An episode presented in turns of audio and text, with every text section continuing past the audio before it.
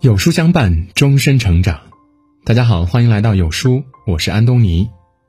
今天我们要分享的是，青岛疫情告急，国庆游客达四百四十七点五八万人次，入秋第二波疫情恐怕要来了。国庆假期刚过，青岛出事了。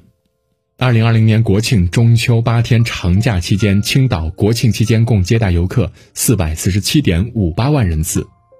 十月十一日，青岛市新增三例新冠病毒肺炎无症状感染者。第二天，全市紧急排查到密切接触者一百三十二人，其中九人核酸检测结果呈阳性。十二日晚，胸科医院所在的娄山后社区升级为中风险地区。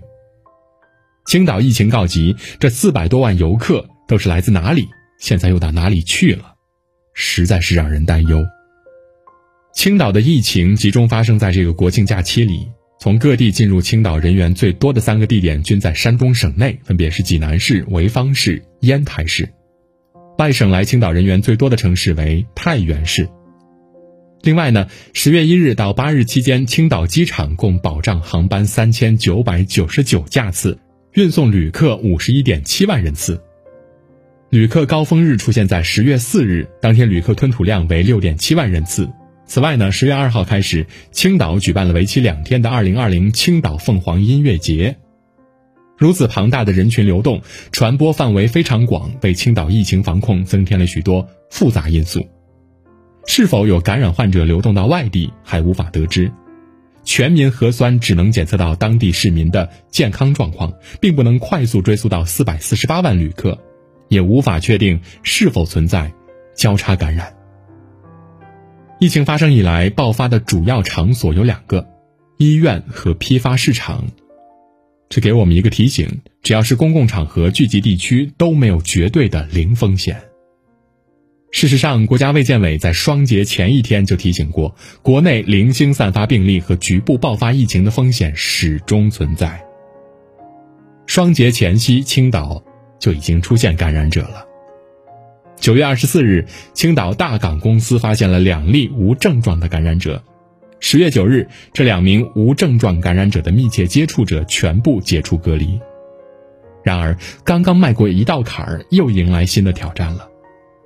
新增的三例无症状感染者中，一位曾是在胸科医院住院的患者，一位是胸科医院的护工，一位呢是出租车司机，是护工的丈夫。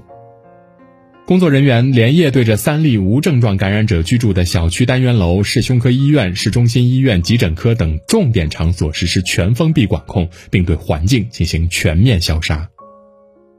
有网友说，青岛疫情的起因呢，是一例境外输入患者到青岛胸科医院拍 CT，他走后医院消毒不彻底，从而引发了传染。但是该医院的工作人员对此进行了否认，没有这回事儿，以政府的公告为准。十月十一日，青岛市胸科医院的胸科科室停诊，青岛市第三人民医院也停诊，作为备用医院。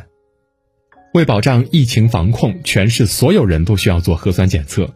青岛市全市的常住人口超过九百四十万，检测规模和难度可想而知，这又是一次重大考验。山东、吉林、辽宁、江西、湖北等多个地方发布提示，近期如非必要，不要前往青岛。而济南则规定，九月二十三日后，青岛入籍返籍人员需要两次的核酸检测。无论传染源从何而来，我们绝不能掉以轻心。毕竟，每一次疫情防控出现的微小漏洞，可能就要付出巨大的经济损失和数百万民众正常生活受影响的代价。好比这次新增确诊六人，一夜之间打破了九百多万人的安宁。张文宏曾表示：“我们还是面临着输入性病例的风险，入秋要做好疫情防控。”进入秋冬季节，又是流感等疾病的高发期，新冠病毒和流感病毒可能叠加流行，将进一步增加疫情防控的复杂性。比青岛疫情更可怕的事情正在发生。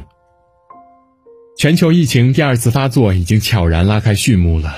随着北半球气温转凉，秋冬降临，欧洲多个国家单日新增病例持续创新高。中国疾控中心原副主任杨公焕表示，新冠疫情秋冬季反弹已经开始。十月十一日，全球报告新冠肺炎确诊病例连续四天新增确诊超过三十万例，并三次打破日新增确诊病例的记录。这几天，全球很多国家的疫情又变严重了，有的比前几个月更甚。仅仅美国确诊病例就超过八百万例，死亡超过二十二万例，全球第一。加拿大创下了最高单日新增病例数。远超过了今年春天的记录，疫情引爆点已经到来，全国确诊即将突破二十万人。十月十日起，多个城市退回解封第二阶段，关闭所有室内餐厅、健身房、电影院等场所，就连他们很重视的感恩节，也只能用线上联系的方式来庆祝。近日，日本多地接连发生了集体感染事件，涉及行业十分广泛，涵盖了职业棒球队、快递公司、餐饮店、学校、养老院等等各类场所。其中的一家剧团爆出一起大规模的集体感染事件，六十四名演职人员确诊，演出被紧急叫停。同时，欧洲第二波疫情也正在持续恶化。十月十一日，英国新增确诊病例一万两千八百七十二例，累计确诊病例数已经超过了六十万人。多位医疗系统高官表示，英国疫情已经达到了临界点，防控措施将升级，可能将再次封城。十月九日，法国单日确诊病例首次突破两万例，目前累计确诊超过七十四万例，累计死亡超过三万例。为了防控疫情，许多国家都陆续升级防控措施。马来西亚将关闭两百九十八所学校至十月二十五日。澳大利亚维多利亚州宣布将州灾难状态延长四周。西班牙首都马德里再次采取了封城的措施。意大利连续三天新增确诊超过五千，计划实施新防疫法令。德国柏林七十年来首次实行宵禁，限制餐馆和酒吧营业时间。苏格兰关闭酒吧、餐馆等地方措施，使经济遭受毁灭性打击，甚至有人呼吁群体免疫。更令人想不通的是，全球确诊已经超过了三千七百九十四万人，欧洲疫情愈演愈烈，然而这些人却抗议口罩。就连白宫幕僚长马克梅多斯在大法官巴雷特的确认听证会休息期间接受记者采访时，称自己不会戴着口罩讲话的。要自由不要命，未免也太可笑了。而最可怕的恐怕是第二个美国——印度。随着印度传统宗教节日排灯节临近，当前印度多个地区开始举行大型集会活动，不戴口罩、聚集购物、人潮拥挤，都给新冠病毒传播提供了机会。印度累计确诊病例超过七百一十七万人，死亡病例超过十万。印度疫情正在逐步的失控。按照印度目前的确诊速度，印度超越美国成为全球疫情最严重的国家只是时间问题。人类能否战胜新冠肺炎，不是看中美，而是看印度。随着疫情的失控，印度民生也正在失控。疫情导致失业率上升，印度穷人为了糊口贱卖女儿，童婚比例急剧上升。有的女孩甚至还在十二三岁小升初的年纪，她们就被自己的父母抛弃，成为家庭的牺牲品。暴力抢劫事件时有发生，甚至出现了新冠患者在救护车上被强暴的新闻。中国毗邻印度，如果印度疫情大爆发，中国将面对更大的输入风险。此前，张文宏曾发出提醒，今年冬天第二波疫情那是必然的。如今，这个预言恐怕要成真了。第二波疫情正式拉响警钟，疫情限制重新开启，没有任何人可以置身事外。国庆后，青岛疫情再次为全国防控敲响警钟。前有绥芬河、舒兰、大连、乌鲁木齐，如今又到了青岛。只要战役没有取得彻底胜利，就不能低估疫情反复反弹的可能性。特别是当前疫情还在全球蔓延，外防输入、内防反弹的压力依旧不小。这不是某个地区的事儿，而是全国上下每个人的事儿。许多人因为我们可以在有条件允许时摘下口罩，就不自觉地忽视了现在还处于疫情当中的现实。全国各地都有不同程度的松懈。很多人口聚集密度很高的地方呢，戴口罩的人也还很少。国庆八天，全国共接待国内游客六点三七亿人次，很多游客都摘下了口罩了。有的公共场所测体温也很敷衍，甚至早已撤掉了测体温这一环了。相信很多家庭的长辈们去人员密集的菜市场买菜、聊天、散步，口罩更是摘下来了。在第二波疫情面前，掉以轻心、敷衍了事是最不可取的。青岛疫情一出，国家卫健委工作组第一时间奔赴青岛指导疫情。山东省内多家医院派出医疗队支援青岛检测，医护人员迅速响应，连夜去到各个小区为居民进行免费的核酸检测。截至十月十三日八时，青岛已经采样三百零七万份，暂未发现新增阳性，并且将在三天内覆盖六百万人口检测。这速度，只有中国可以做到。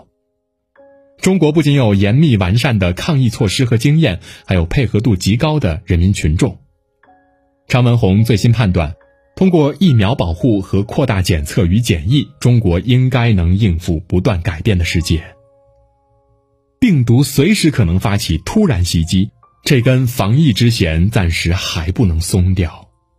请大家一定要自觉做好防护，在公共场合和人群密集的场所戴好口罩，减少不必要的外出，勤洗手。近期去过青岛的人自觉隔离，不传谣，不信谣，持续关注青岛疫情，保持警惕。点个再看，敲响警钟。好啦，今天的文章就跟大家分享到这里。如果您喜欢今天的文章，记得在文末点亮再看，跟我们留言互动。